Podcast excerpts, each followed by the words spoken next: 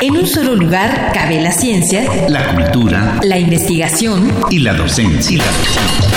En un solo espacio radiofónico te enteras de lo más relevante de nuestra universidad, nuestra universidad. Aquí, en Espacio Académico Apaunam. El pluralismo ideológico, esencia de la universidad. Esencia de la universidad. Hoy, con el tema Adicciones conductuales, primera parte.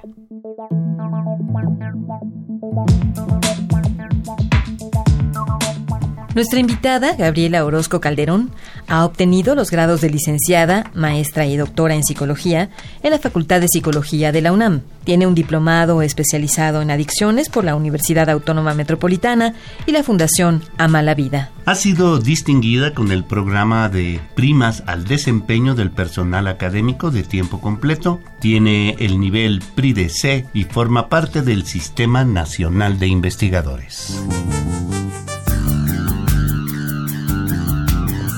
Esta mañana hablaremos de lo que son las adicciones conductuales. La historia está repleta de sagas de adicción al sexo y al juego. Ejemplo de esto son los griegos y los romanos. Estas son adicciones no relacionadas a sustancias y todos estamos expuestos a ellas, puesto que se vinculan con lo que hacemos en nuestra vida cotidiana, por ejemplo, comer, beber, jugar, utilizar dispositivos electrónicos. Bien, pues bienvenida y muchas gracias por participar en nuestro programa, doctora Gabriela Orozco Calderón. Para empezar nuestra entrevista, ¿qué son las adicciones y qué síntomas incluyen este tipo de desorden?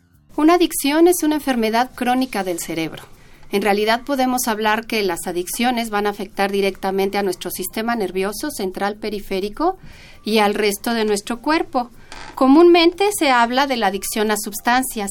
Sin embargo, en fechas recientes, hemos observado que las personas tienen dificultades para poder despegarse de la televisión, de los dispositivos electrónicos, de la serie, por ejemplo, ¿no? O de estar viendo la pornografía. Estas adicciones, conocidas como adicciones conductuales, también, al igual que las adicciones a sustancias, pueden producir síntomas fisiológicos, cognitivos y conductuales, como por ejemplo, dedicar gran parte del tiempo a buscar, obtener y consumir dicha conducta y es similar a la adicción a las sustancias. En un principio se van a generar estas conductas con fines lucrativos porque nos hacen sentir bien y nos divierten, por curiosidad, por experimentación y en un inicio van a generar sensaciones de bienestar. Con el paso del tiempo van a empezar a generarse estos comportamientos para evitar un efecto negativo, un efecto desagradable. Doctora, ¿qué es lo que caracteriza las adicciones y qué clase de problemas representan para quien padece alguna adicción? Las adicciones representan un, un problema biopsicosocial. Desde la parte biológica podemos hablar de que puede haber una genética, puede haber factores heredables, puede haber alteraciones con las que nacemos que van a promover que nos podamos enganchar en ciertas conductas o con ciertas sustancias. Está también la parte psicológica y esto tiene que decir qué antecedentes tengo que pueden ser también heredables de depresión, de ansiedad o de algún otro trastorno que promueva que la persona se enganche en una adicción y en la parte social tiene que ver con el medio ambiente en el cual nos desenvolvemos. Podemos vivir, por ejemplo, en una zona de alto riesgo en la cual se promueve la venta y el consumo de sustancias. Bien, eh, se ha estudiado mucho para entender el complejo fenómeno que implica, pues precisamente el consumo de drogas, pero también se ha construido un modelo que intenta explicarlo. ¿Podría decirnos en qué consiste y por qué les ha resultado útil para profundizar en este tipo de estudios?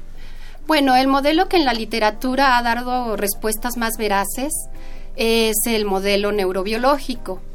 Entonces, este se fundamenta en un circuito que tenemos nosotros en el cerebro, en áreas cerebrales las cuales funcionan inadecuadamente y, que van a ser las responsables de la conducta adictiva. Esto ha sido descrito fuertemente en diversas adicciones a sustancias. También están los modelos conductuales que hablan de reforzamiento.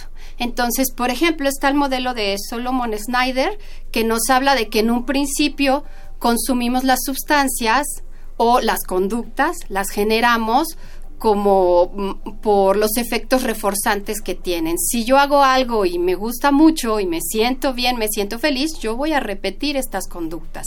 Y que normalmente es lo que hacemos en la vida cotidiana, ¿no? Esto sería como la iniciación a la adicción.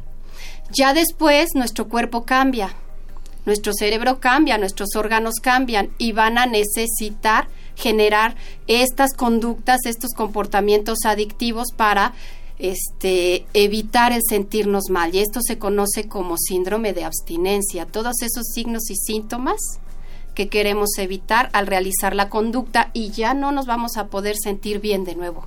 Y eso también da para las adicciones como la ludopatía y el celular.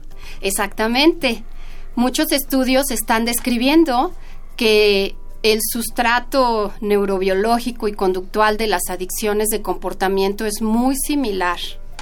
Oiga, doctora, ¿y qué es el, circuito de la recompensa? Ahorita nos, nos estaba explicando de que te da una cierta satisfacción. ¿Es ese el circuito de la recompensa? El circuito de la recompensa, hablando de manera coloquial, podemos decir que son caminos del cerebro va a haber carreteras a nivel cerebral en donde están implicadas ciertas estructuras cerebrales con sustancias químicas, las cuales se activan las áreas cerebrales, las sustancias químicas van a estar en un equilibrio de unas se liberan, otras inhiben, ¿sí? unas activan y otras inhiben, para que nosotros a nivel eh, de comportamiento digamos, esto me gusta, esto me hace feliz.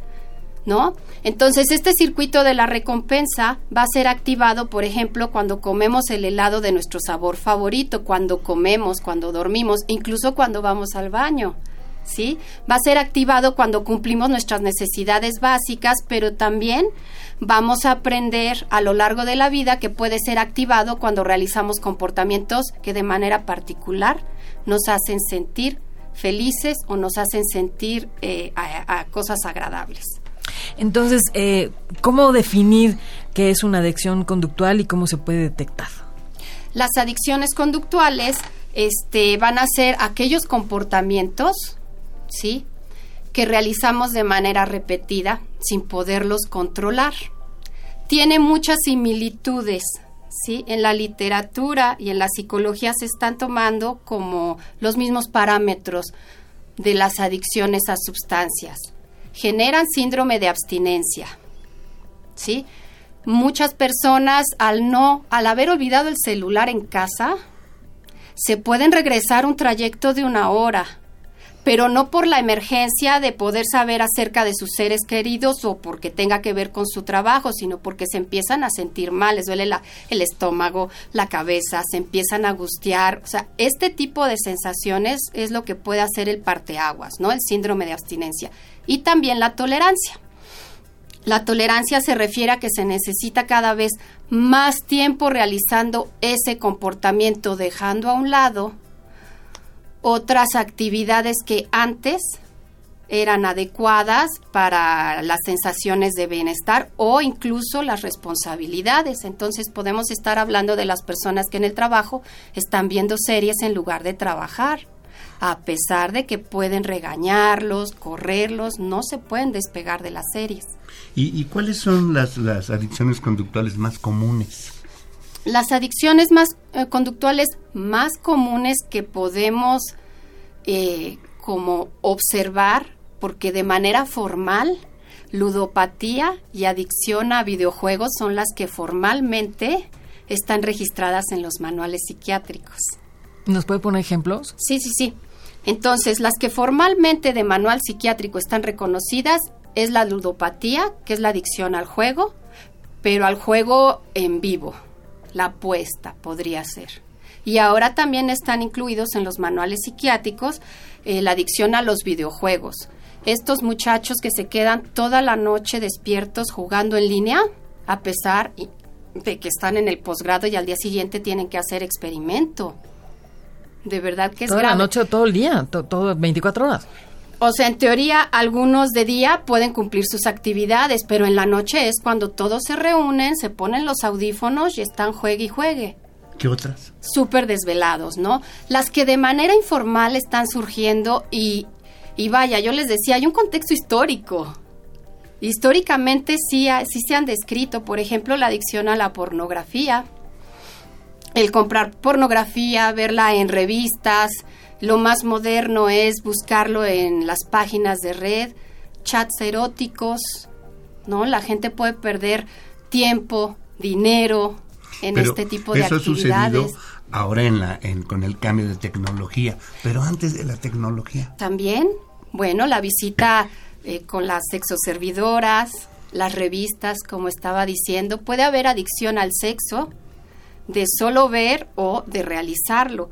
Puede haber adicción a la comida, puede haber adicción al ejercicio, puede haber adicción a las compras, a ver a la televisión antes y ahora las series que tenemos en todos lados acceso, ¿no? Y entonces, como son actividades que nosotros realizamos cotidianamente, no, no, no, no, no nos percatamos de que somos adictos. Eh, pero ¿cuáles son las principales consecuencias de las adicciones en la conducta? Ya había mencionado algunas, pero me gustaría que fuera más precisa con eso. Bueno, en, general. Sí. Van a generar problemas con los pares, problemas con la pareja, problemas económicos.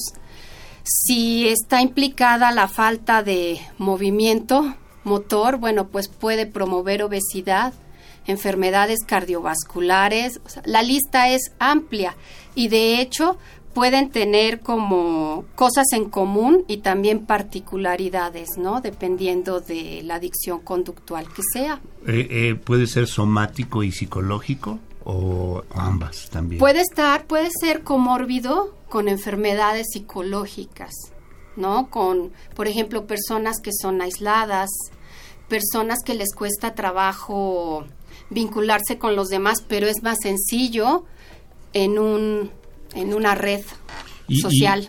Y, cómo se pueden tratar esas adicciones conductuales? O sea, ¿hay tratamiento? Lo que están haciendo en Europa y en Estados Unidos, que es donde incluso hay clínicas, están tomando los, los mismos tratamientos, ¿no? Que propone la NAIDA, el Instituto norteamericano de adicciones y que ha servido también de los especialistas en adicciones, ¿no? Es tratamiento cognitivo conductual, que es muy efectivo, es muy rápido, es muy planeado y van cumpliendo una serie de metas, ¿no? Y también el tratamiento farmacológico pegándole a los sistemas neuroquímicos que están vinculados al sistema de recompensa, dopamina, GABA, opioides, glutamato, serotonina.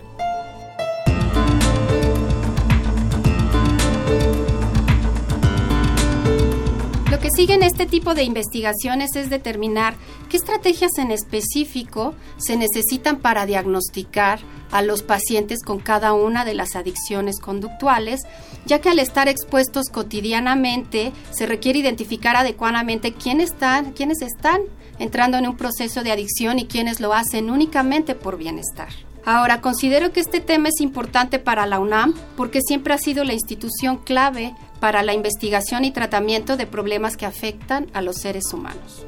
Por ahora no nos queda sino agradecer la presencia de la doctora Gabriela Orozco Calderón, quien estará nuevamente en este programa la próxima semana para seguir comentándonos acerca de su investigación sobre las adicciones conductuales. Hasta entonces y muchas gracias, doctora. Encantada, muchas gracias.